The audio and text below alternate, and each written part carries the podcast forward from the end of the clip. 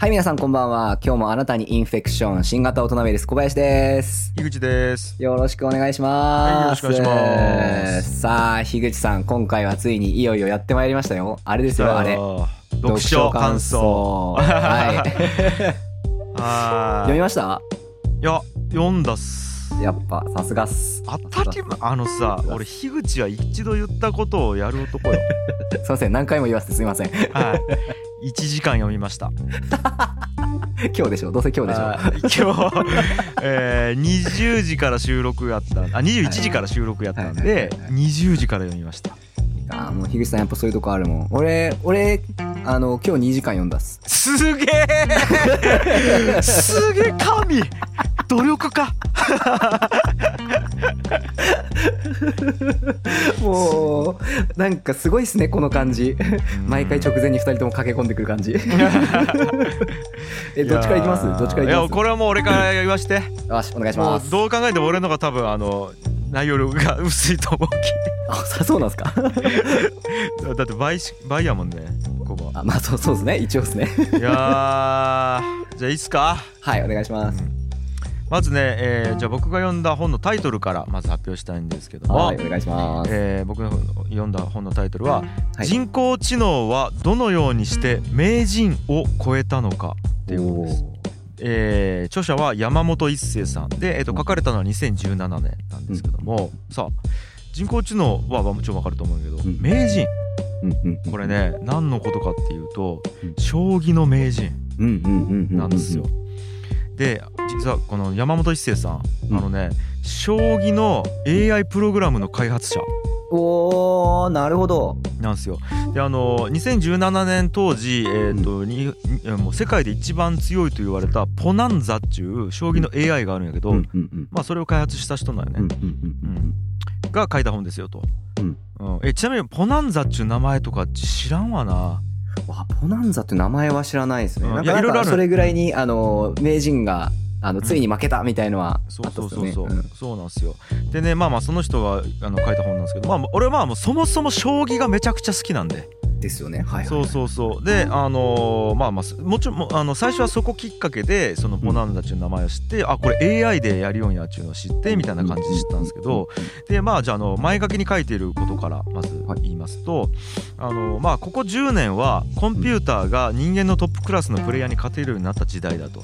うん。うん。でねやっぱ衝撃的やったのがうん。あのアルファーうんコこれこれは聞いたことあるかなコバうんうん。ありますあります。はい。まああの Google がまあまあ Google っていうかまあ Google の傘下の会社なんやけど、えっ、とディープ何やったかな？ちょっと忘れたけど Google の傘下の会社が作ったうん。語囲碁の AI プログラムなんやけど、これがね2016年に、えー、とトップレベルの、えー、と棋士イ・セドル九段っていうのに圧勝したんですよ。うそう。でねあのちょっとその辺に詳しくない方について一応ちょっと説明しておきますと、えまずそもそもオセロチェス将棋囲碁の順番に人間に AI が勝つのは難しいって言われてたよ。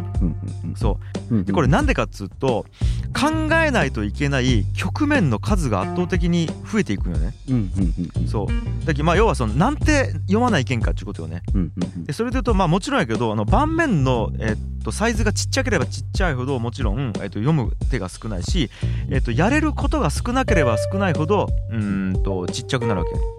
例えば将棋とかってさ取った駒使える気めっちゃうんうん。あの大変とかね。でオセロは一回置いたらもう、えっとおけん機とか、うん、いいろいろあるわけ。で囲碁は単純に盤面がでかい機とかあるんやけど、うんでじゃあその、まあ、一個その局面の数っていうのがその指標になるんやけどそれ一応言っていくね。はい。えっとオセロやと大体10の60乗倍。うんうん。だきあの1000000って0が60個続くってことよね。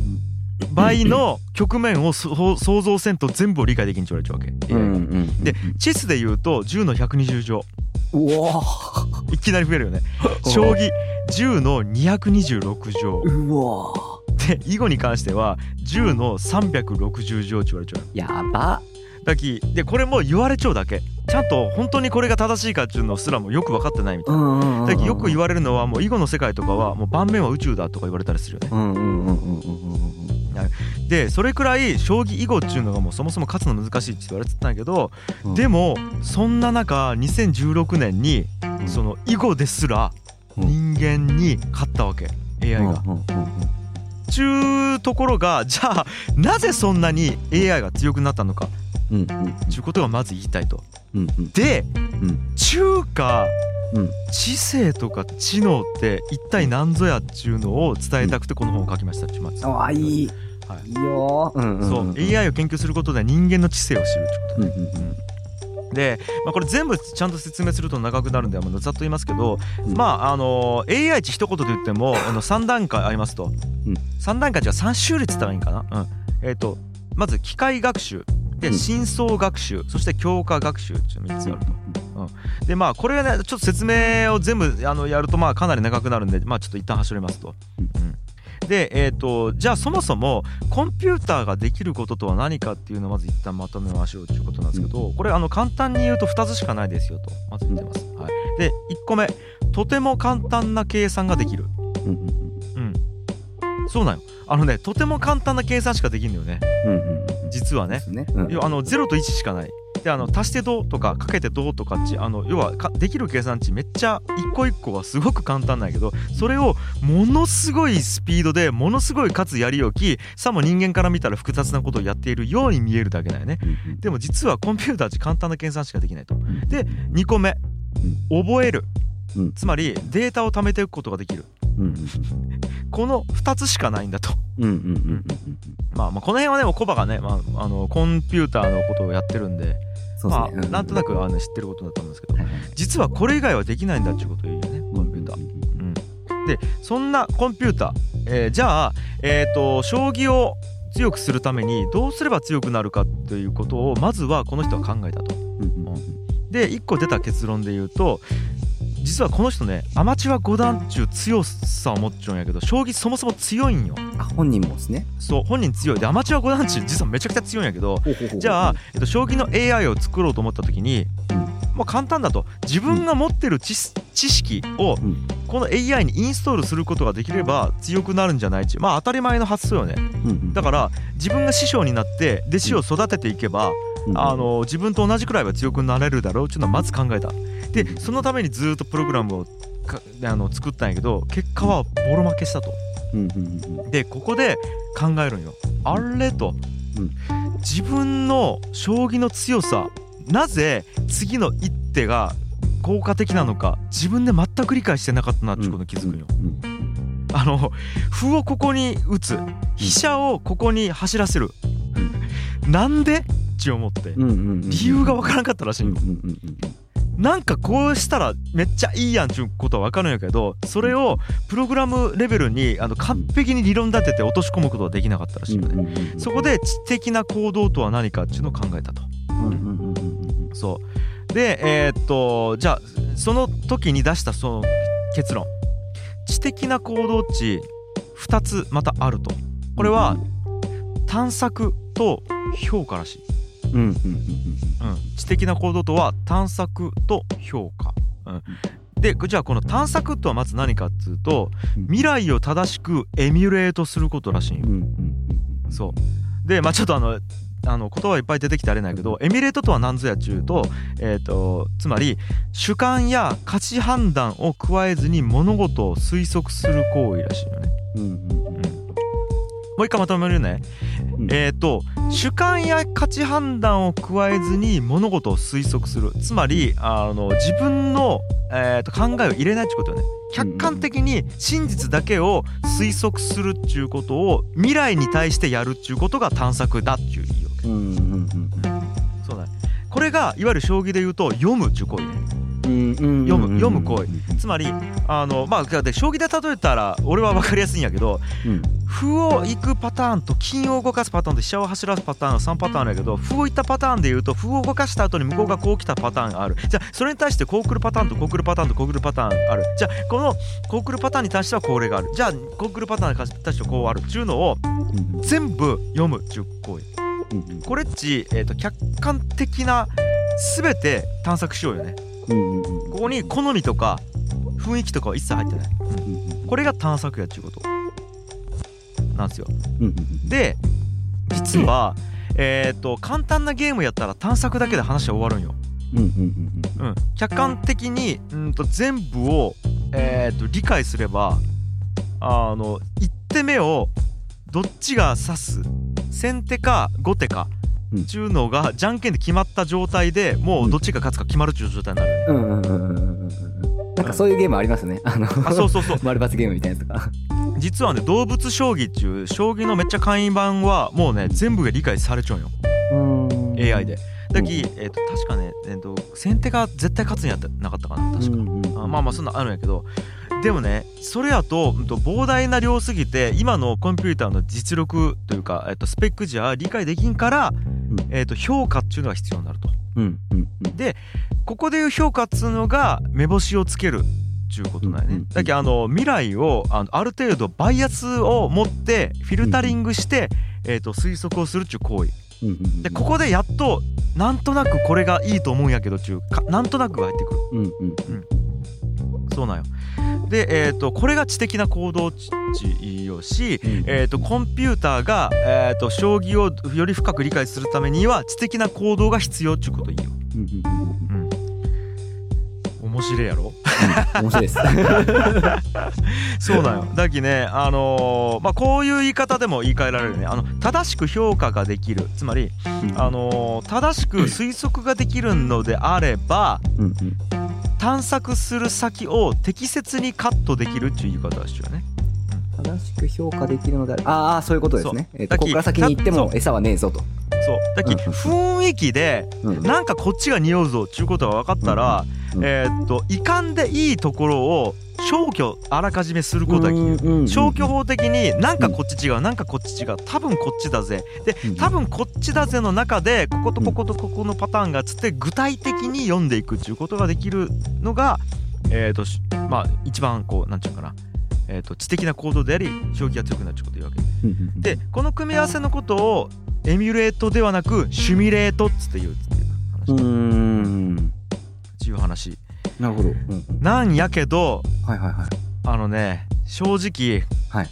ここから先が一番面白いはずなんやけど、うんうんうんここで1時間が終わっなるほど。うわー今からなのにって感じですね確かたに。でね、今どどれぐらいですか？何割ぐらいですか？何割今これでね4割ぐらいかな。はいはいはいしかもバーッて読んだだけで。うんうん。でねあ一応目次をバーッて見てパラパラッてめくったところであうん。絶対おもろくなるやろって思った。うんうんうんじゃああのよくあのあじゃあ俺まず宣言する。これ続きあるわ。よっしゃ来た。言ったことをこれはね必ずやる男。そう。これは次回続きある。これはおもろい。どう考えてもこの続き。であの一応予告編的に今からどういうところに話が進んでいきそうかで言うとうんあのねこの思想でしばらく研究するんよ。うん。山本一生さうん。うん。んしばらく強くならんわけ。でなんでかっつうとうん。将棋っちねなぜ自分で良い手を選べるか自分で説明できんらしいんよ。でね科学者はどっかでプロセスの解明中のをまず諦めたよだからさっきの話ってずっとさ理解しよう理解しよう理解しようっつってするわけよ。でももうどっかで諦めようって思ってもうねなんでこの手がいいかっていうのはもうブラックボックスのままでよくねって思ったらしいんよ。はいはいはい。そこに AI が、えっと、そっちに舵を切った瞬間に人間の模倣をやめたと。あーなるほど。人間が脳みそで考えることを真似するのをやめた瞬間に機械学習が生まれたらしいよあーあーそういうことですね。機械学習。でそうそうそう。でそこからディープラーニングとかに発達していくよね。あとうんうん。強化学習学習とかに発達していくんだけどつまり えっと機械は人間であることをやめたんよ。だから独自の知能の発達の仕方を、えーそこで、えっと、見出した時にアルファ5ができたっていうことだね。あーなるほど。いやーまあ一旦ちょっとここまでかなえー、わいいっすね。面白い。うんうんうんうんうんうん。いい感じまあですね。まあでも正直さうん。まあ多分初めてね AI について聞いた人はうん。なるほどなるほどってもしかしたら思ってくれたかもしれないけどうん。正直コバ今の話は、まあ、ある程度、コバとかやったら、そうんうんうんうん。いいよね？うん。はいえっと俺はあのーうん。要は進化計算とかを大学の時にもやってるそうだね。たりとかするので結構一般よりは詳しい方だとは思うんですけどそれでも俺の解釈では、うん。えっと、その要は人間の脳を追従するのをやめたっていうその方針ってうん。結構今初耳だったんですよ。うんうんうん。あなるほどなと思って。うん。そのなんていうんですかね。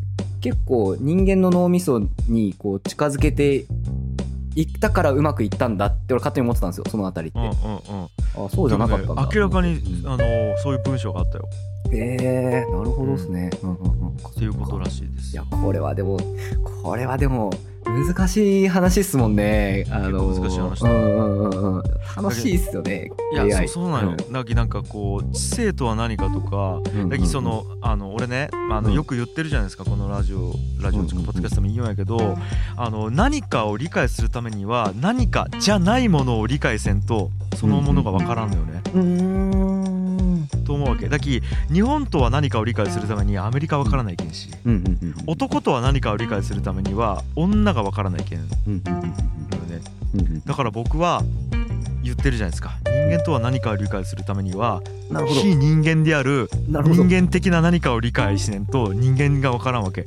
だから俺は。は非人間的な人間っぽい何かを理解しようとしているっていう感じ。ああすげえ。そこはあるんですねちゃんとあれが。ある。すすごいな。なんか樋口さんなんかこういろいろ AI の勉強もし始めるしこの間 FP 取ったし。なんかもういろいろっすね本当に。いやいいっすね。ちょっと俺もあんまりなんかごっつり一冊本読んだとかあんまりそういうことまではしてないんで結構続きがうん。気になるな、うん。です。はい。ありがとうございます。はい。うわじゃあ次小林のターンですか？はいお願いします。わあじゃあちょっと緊張するな。今回はですねえーっと僕はあの利己的な遺伝子を読み進めました。あら！頑張りました。利己的な遺伝子カムバックや。んカムバックっす。ちょっとあのね前前回やっぱねあのーいかんかったなと反省しまして。なんかもうなんかうんまあ前回のあれをねこう、まあ、読書と言っていい次元じゃなかったなとやっぱ反省しまあのして教育に関する直後。そうそうそうそうっていうのがあったので、まあ、やっぱりあの、まあ、ちょっと今中途半端に読み進めてるやつがあって結構ね利己的な遺伝子の反応皆さん良さそうめちゃなので。くちゃいい。めちゃくちゃいい、うん。リスナーの方々から結構反応いただいているので、これちょっと読み進めたいなと責任持ってと思っていや実際あの人に勧めるんだったらこの本ちょっとあの鍋翔さんはいはいつって人がもうツイッターに書いてたしね、うんうんうんううん。ん、それくらい多分影響はねありますよ。あそっかそっか。そうですようんね、うん。はい。なんでちょっとこれを ただまだ読み終わってないんですよ。あらら。いやでも、はい。ちょ対策やな。はい。これはまあそうですね。うん、うん。だからちょっとやっぱ難しいんで一個一個調べたりとかしながらになっちゃうんですねどうしても。うんうんうん。うん、でえっとですね。ちょっとこれの、えっと今回また後半部分の、えっともう終わり4分の1ぐらいだと思うんですけど、えっとその辺を読んでまして、はいはい、えっと今回読んだ部分ですね。あの僕のこの読書感想でですねあの、は割とミームの話ばっかりしてたんでこう利己的な遺伝子イコールミームという感じで持っちゃってる人もいるかもしれないんですけどそんなにミームミームしてるわけじゃないんですよこのあ本自体は。そうなんよそうなんですよ。で、あの、もうほとんどはやっぱりその生物進化の話で、えっ、と、まあ、要は遺伝子っていうか、その自己複製子っていう考え方について、で、その、なんですかね、生物進化とは何なのかみたいな話が結構とくとくと書いてあって、はいまあ、っていうような感じなんですけど、はい今回読んだところがちょっと、あの、ピカイチ面白かったようなところがあってですね、ちょっとそのあたりを、あの、説明したいんですけど、これ興味深いね、はい。はい。ってなってくるとどうしようかな。ちょっとこれ喋りながら俺頑張ってみるんですけどあの結構この本の中で語られてる前提知識をある程度把握しないと難しいところがまた出てきそうではある。はい。ただちょっとあのやってみたいのがあってですね。はい。えーっとまずこの読んでた中でちょっとピンときたのがですねあの生物学者たちこの人生物がこうどう進化してるかの人たちのあの考えの中にどうやって第三次世界大戦を防ぐかっていうのがあるみたいなんですよ。あおえ？いきなり？ええってなるでしょ？で俺読んでてこれあ納得したんですけど要はこれ何をやってるかっていうとその生き物がどういうふうに動いて進化してどういう経路をたどっていくのか。で、まあ、人間はだからそれ何なのかっていうのをそこで見てるんですよね。うん。で人間は争うようにできてるのかっていうのをこういうとこからやっぱ見てってるみたいなんですよ。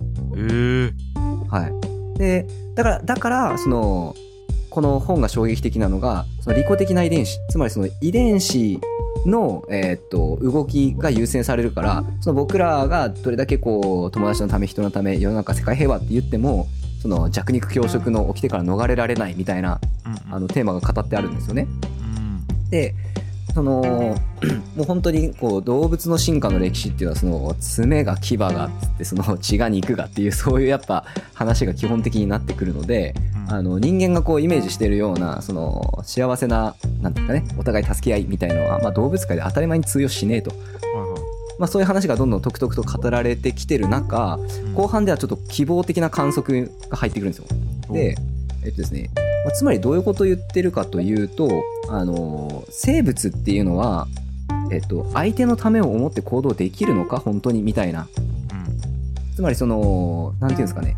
俺ら平和にやっていけるのか争わずに。うんっていうのをその生物がの進化の仕組みから、えっと、見ていこうかと紐解いていっててやっぱりそれでその戦争を避けようみたいな話になったりもするみたいなんですよね。うんうんでそういったような内容が書かれてまして。うんで、えっとちょっと今回ね、あのーお話ししたいっていうところが「囚人のジレンマ」っていうあの、はいはい。ゲーム理論やそうそうそうそうそう。あさすがよくご存知で、はい。でえっ、とちょっとこれ説明が難しいんですけど、まあ、つまり何ですかね。あこの例にしよう。あの頭をえ友達の頭の飲みを取ってあげる鳥の話があるんですね、まあ、鳥同士がこう毛づくろいをすると。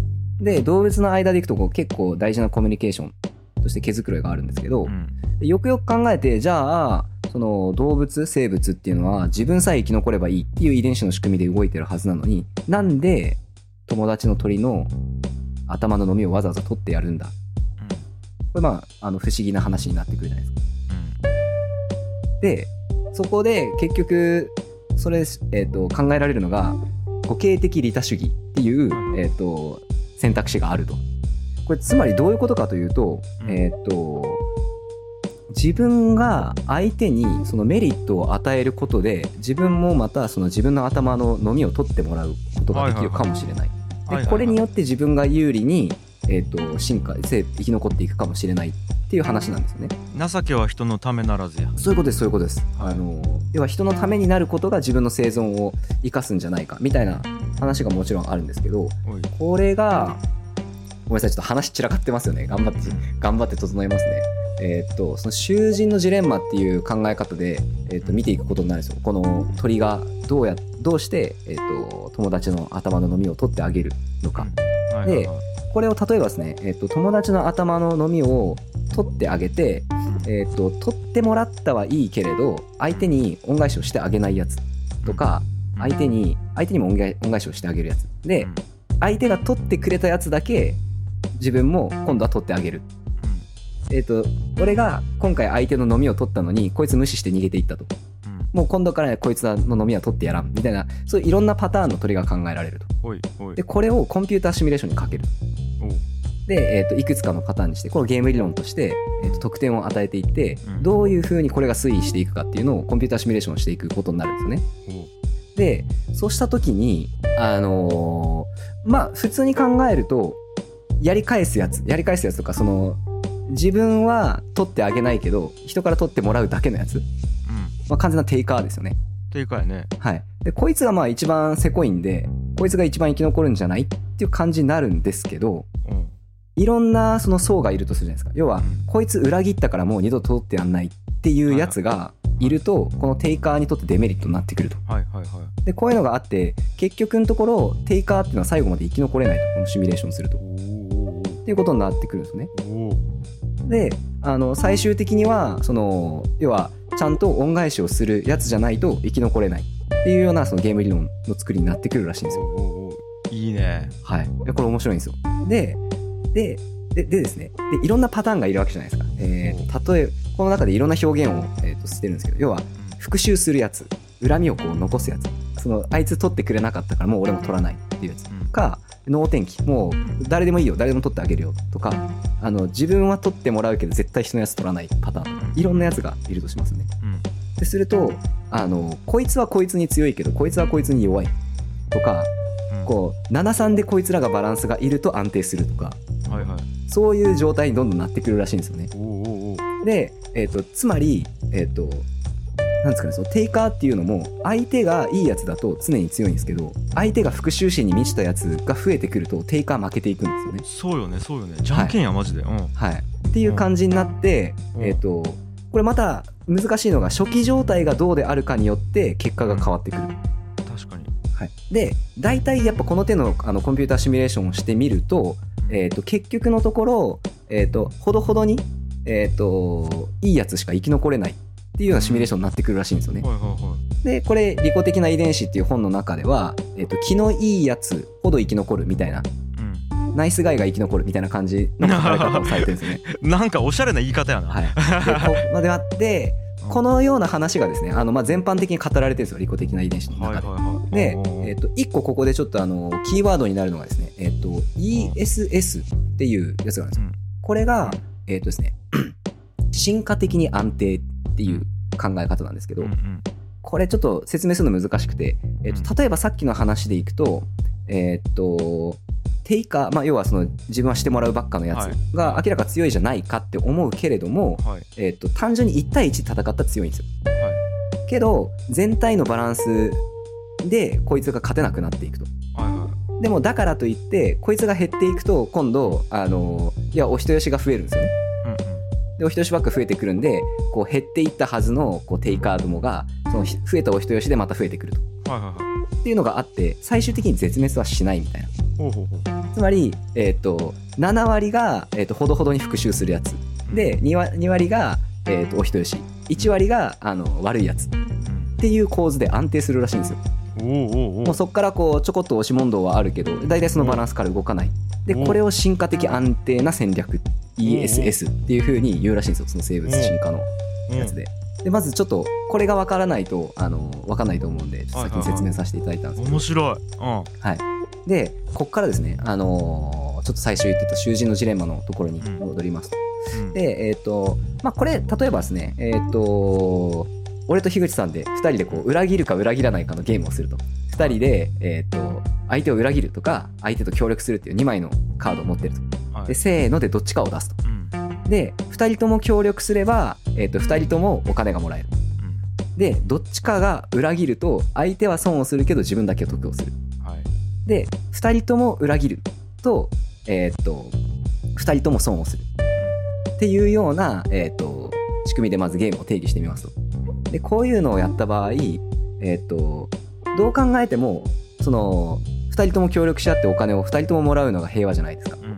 うんでも、えー、と相手より勝ちたいとか、えー、と自分だけ得をしたいとか思った場合って、えー、と相手を裏切るうんと,、えー、と自分が有利なわけじゃないですか。うんでだからといって裏切り続けると,、えー、と2人とも損をすると。うんだけれども、なんですかね、この囚人のジレンマっていうのは、それでも絶対どっちかが裏切っちゃうっていうような話になってくるんですよね。っていうのは、要は、2人とも本来ならば協力し合い続ける方が、2人にとっていいはずなんだけれども、そのもらえる報酬金額によって、結局どっかで裏切るっていう選択をした方が、えー、と有利になっちゃうと。どう頑張っても。でこれが要は人間同士の争いがこれであ見れるんじゃないかみたいなところがあるわけですよね。要は第三次世界大戦はこれによってその起こるのか起こらないのかを考えてみるみたいな一節があってですね。でそうなった時に、えーとまあ、これまたコンピューターシミュレーションやってみました。ゲーム理論を、えーと駆使してですね。でやってみると、まあ、一番理想的なのって、えー、と2人とも協力し合ってやっていく。最終的にまあえっ、となんですかね。1回2人とも協力し合ったらこう10万もずつもらえるとするじゃないですか。はいはい。で10回やったらで2人とも100万貯まった。これがゴール。はい。でも1回相手を裏切れば一撃で200万もらえる。とかあるわけじゃないですか、でそういうのをやっていくとえっ、とまあ要は2人ともお互い協力し合った100万のラインを1個基準にするといろんなパターンで試して100万超えないらしいんですよ。つまり2人とも協力し合うっていうのが結局あの理想の数値になるらしいんですよね。うんうんうんうん。それより上に行く戦略ってないみたいなんですよ。コンピューターシミュレーションの結果、えー。おうおう。でその要はそこにいろんな人格をシミュレートしてみるらしいんですよね、うん。えっとうん。1回裏切られたらもう二度と許さない。のかえっとやられたらやり返す。とか、うん。えっと常に相手を信用し続ける。とかいろんなパターンを、えっと試してコンピューターシミュレーションをやっていくと,、えっとまず1個あるのがそのさっき言ってた、2人とも協力し合ったっていうラインを超えないと。うん。うまいこと相手を出し抜いてやっても。かつそれが全体的にですねいい気のいいやつらの方が勝つらしいんですよ。はいはいその基本的に相手を信用するっていうやつが、まあそのなんですかね基準値の90何パーセントとかうんで、えっと相手を裏切り続けるとか、えっと信用させといて裏切るみたいなパターンのやつは大体こう下位に行くらしいんですよね下の方に。うんでこういう風になると。で、えっとゲーム理論上を、えっと要は相手に施してやるやつの方が勝つんだという結果がまず出ましたっうんていうのがあるらしいんですよね。うんでで今度はじゃあこれをですねもっと複雑にして、えーっともっと複雑にしてえーっとですねあの要は生物の場合って勝ったら 個体数が増えるわけじゃないですか。はいでそういうのもシミュレートに入れてみたらしいんですよね。はいはいはい個体数に入れ、えーっと要は勝勝ったやつがどんどん個体数が増えていくのでその誰と対戦するかっていう率も変わってくる。でこの辺までシミュレートに入れてくるとまたゴロッと結果が変わってですねえーっと1個が常に裏切るが、えー進化的に安定。っていうのがまず1個あるらしいんです。でもう1個がやられたらやり返すがう。ん進化的に安定。でう。んこの2択になるらしい。えー、えやばくないですか？ー、えー、そうなん？らしいです。あのまああくまでその条件でシミュレートしたらっていうことみたいなんですけど。えー、あ意外。意外ですよねあそうなん？はい。でこれまたうん。もうちょっと細かいあの条件があってでこれどういう風になっていくかっていうとやっぱりその、えー、とちょっと意地悪なルールで動いているそのシミュレートに関してはやっぱり相手がいいやつだと基本的に勝つらしいんですよね。意地悪だと。その要はせこいことやってるから。でもだんだんだんだんせこい連中が増えてくると勝てなくなってくるんで基本的にはその多数派になれないらしいんですよ。はいでその集団の中に、えーっとやられたらやり返すっていうやつがいるとことによって結局そのずるいやつらはそいつらの報復を受けることになるんで、えーっと過半数を超えらんないっていう感じになるっぽいんですよ。はい。でただあのひたすら裏切り続けるやつ何があっても裏切り続けるやつっていうのはその誰からもそう搾取しまくるんでうん。大体勝っていくと。でここでちょっと大事なのがこの常に裏切るやつっていうのとやられたらやり返す。この2択になるらしいんですけどこれは ESS とは言えないらしいんですよ。え？えっと、ちょっともうちょっと今からぐっと話をしていくんですけどこれなんでかっていうと、えっとですね、やられたらやり返すっていうやつって基本的にそのいいやつ側にカウントされるんですけどはい。やられたらやり返すってことは相手が悪いやつじゃなかったら基本的に常に協力するタイプと見分けがつかなくなると。はい。なのでここに常に協力するタイプっていうやつが紛れ込んでるとどっちかも判断がつかんっていう感じらしいんですよね。うんってなってくるとその要は母集団として機能しないらしいんですよ。統計的な。要はそのどっちも振る舞いが同じだからっていうことみたいなんですけど。うん。なのでこれまあ科学的に言うとこれは ESS とは言えないと。ただ、えー、とどっちかっていうのがその全体としては意地悪なやつはあんまり生き残れずに少数派になっていくうんうんと。で、えっ、といいやつ気味？どっちかっていうといい行いをするやつらがやられたらやり返すっていうやつらがいることによってその周りで生存可能になるその要は他のいいやつらって悪いやつらに搾取されちゃうんですよ。はい。でもこれやられたらやり返すっていうやつがいることによって一定以上に増えれないらしいんですよね。けどその裏切り続けるやつっていうのはやっぱりその得点を上げていって、えー、と常に生き残る。でちょこれまたちょっと面白いのがこう振り子が触れるようにその前提条件とかでこれが変わるらしいんですよ。はいはいはい。つまり常に裏切り続けるやつの一強になるかやられたらやり返すってやつが平和な楽園を築き上げるかのどっちかにこう振り子が触れるらしくて。ほでなおかつそのどっちかのルートでこうずーっとその進化が進んでるとするんですか。こう集団のバランスがあっち行ったりこっち行ったりしてあそろそろあのやられたらやり返すチームが勝ちで決まりそうだなっていう時にパコーンって入れ替わったりするらしいんですよ。でなんかそのなんかあのナイフの刃を超えるか超えないかみたいな感じでこうか文章は表現してあるんですけどはいはいはい。もうなんかちょっとした差。でしかもそれが結局のところ科学的には、えー、とこの本で言ってるのはまだ分かんないとなぜかは分かんないけれどどこがそうなるのか分かんない。まあ条件が複雑すぎるから。うんでも、えー、とこういうふうにしてその互恵的お互いに利益をもたらすような、えー、と人間関係っていうのがこれで作れるんじゃないかみたいな話がうん。できてきたんですね。要はうん。結局さっきの話って、えっと安全保障をどっちの国が破るかって話に似てるわけじゃないですか。そうよね。平和条約を結んで先に攻めたら勝ちやすい。はいけど本当はお互い平和なのがいいと。うんうんでお互い戦争しちゃったら、えっと両方消耗するとか。でそういう風にこう例えられるとつまりなので常に裏切り続ける国かやられた時にだけ報復するけど基本はいいっていう、えっと国が増えていけばそれを中心にしてこう世界平和が築けるんじゃないかみたいな希望がちょっと見えてくるわけですよ。この文節の中でですね。はいはいはいで、えっとここでそして出てきたのがですねちょっと面白いのがこの囚人のジレンマっていうのがゴール要はそのどこが終点っていうのが見えてると最後に裏切って逃げるとかいう戦略が通用するので、うんえっと、それはちょっと、えー検討しないと。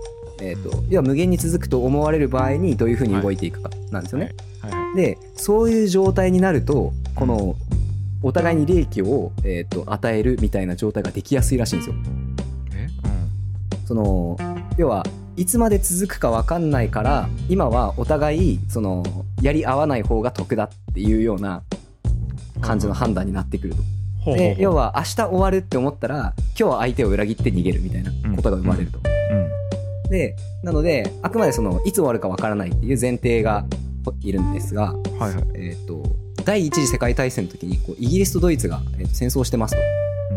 でその戦争のお互いぶつかってる前線の中で、えー、となんかクリスマスでイギリスのその兵隊さんとドイツの兵隊さんが一緒にお祝いをするみたいなことが起こったらしいんですよね。で、えっとまあ、なんかそれ結構あの歴史的に有名なことらしいんですけど、うんうん要はその戦場でもあの一兵士としてやってる人もお互いに憎いわけじゃないからですね。うんうんお互い大変だねって言ってこう祝杯をクメリークリスマスってやってたらしいんですよ。うんで実はその後それがしばらく続いて、えーっと要は現場の兵士たちとしては、えーっと戦争がいつ終わるか分かんないからうんドイツ人を撃ち殺そうとすると自分も撃ち殺される可能性があるわけじゃないですか。うんうんでそういうのがあるのでお互いにあの全く同じ点を毎日同じ時間に打ち続けてたらしいんですよ。誰もいないところを。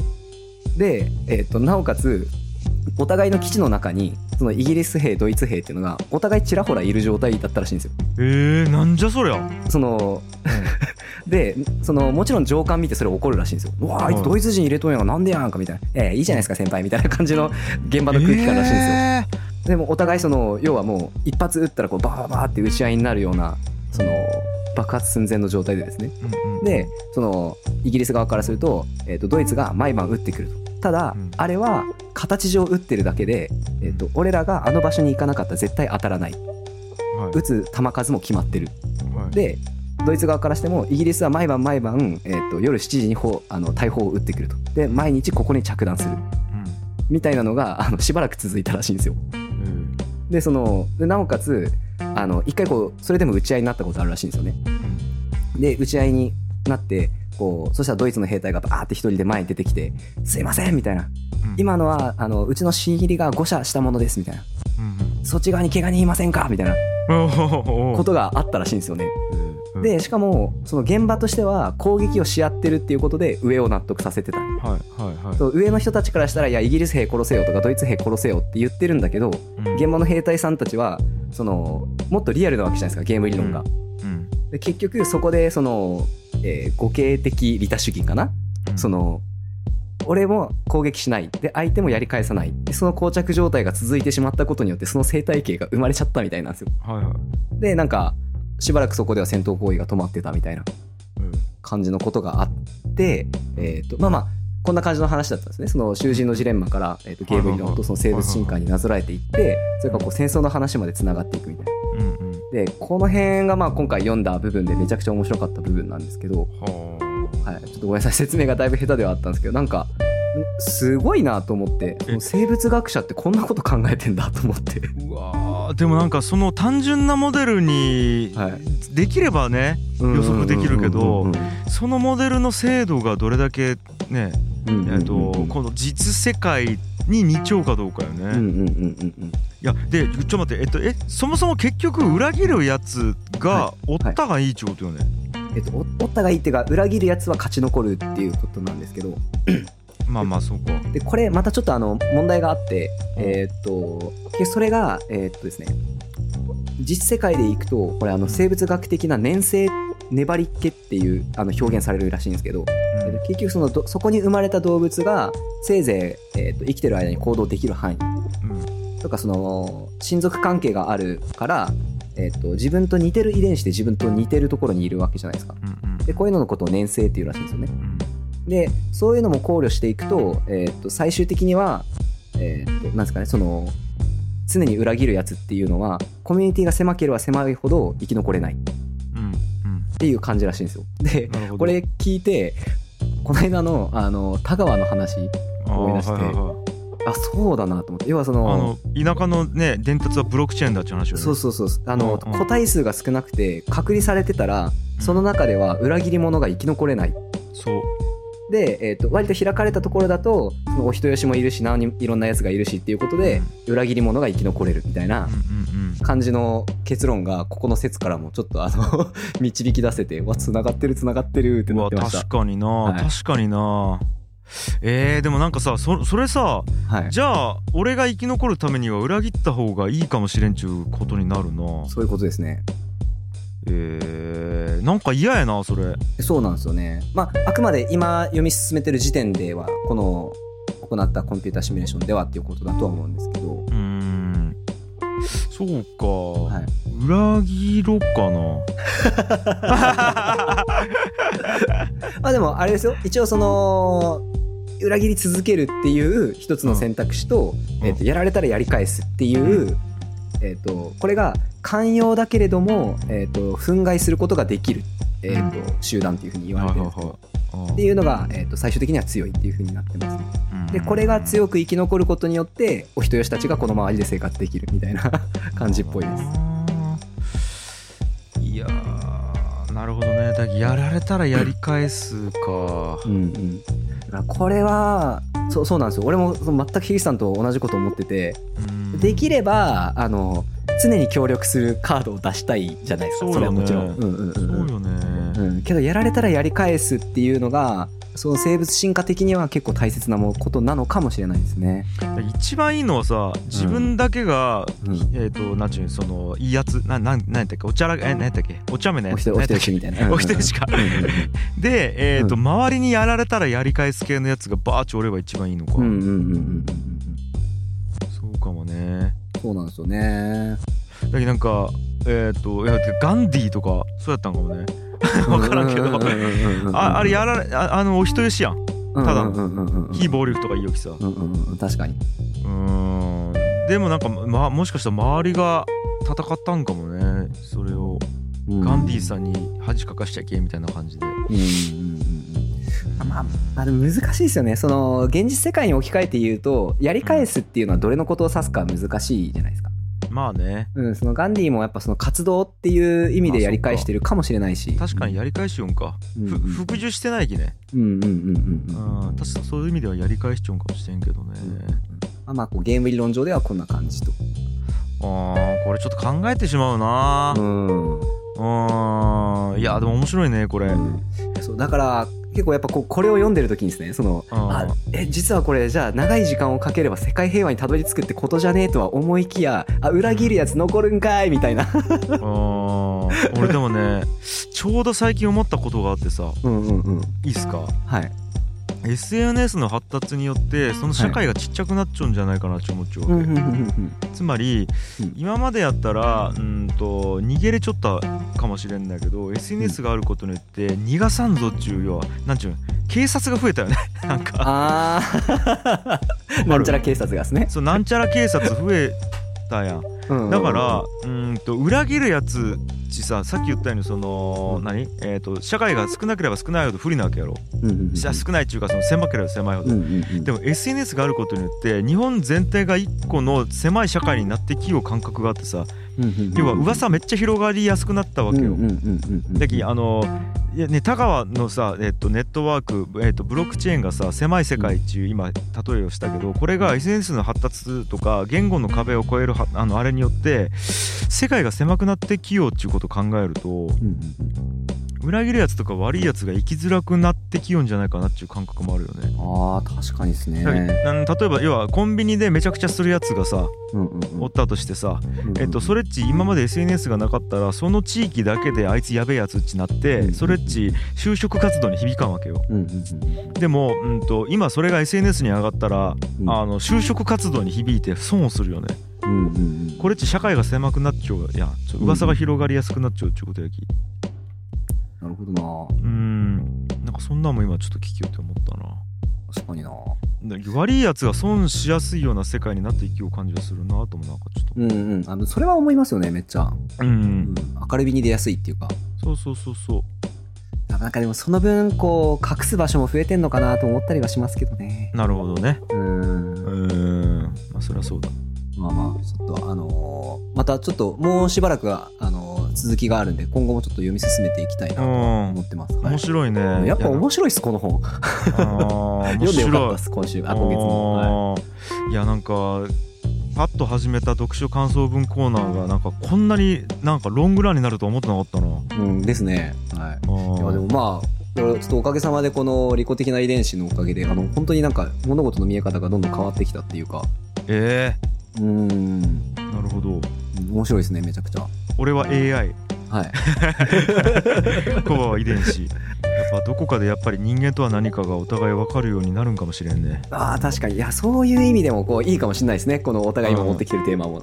ただ人間とは何かが分かった個体と分かってない個体どっちが生き残りやすいかはこれ分からんな。ふーふー。それで太宰治がかっこいいこと言ってた知ることは幸福であるかっつって、あー。そうね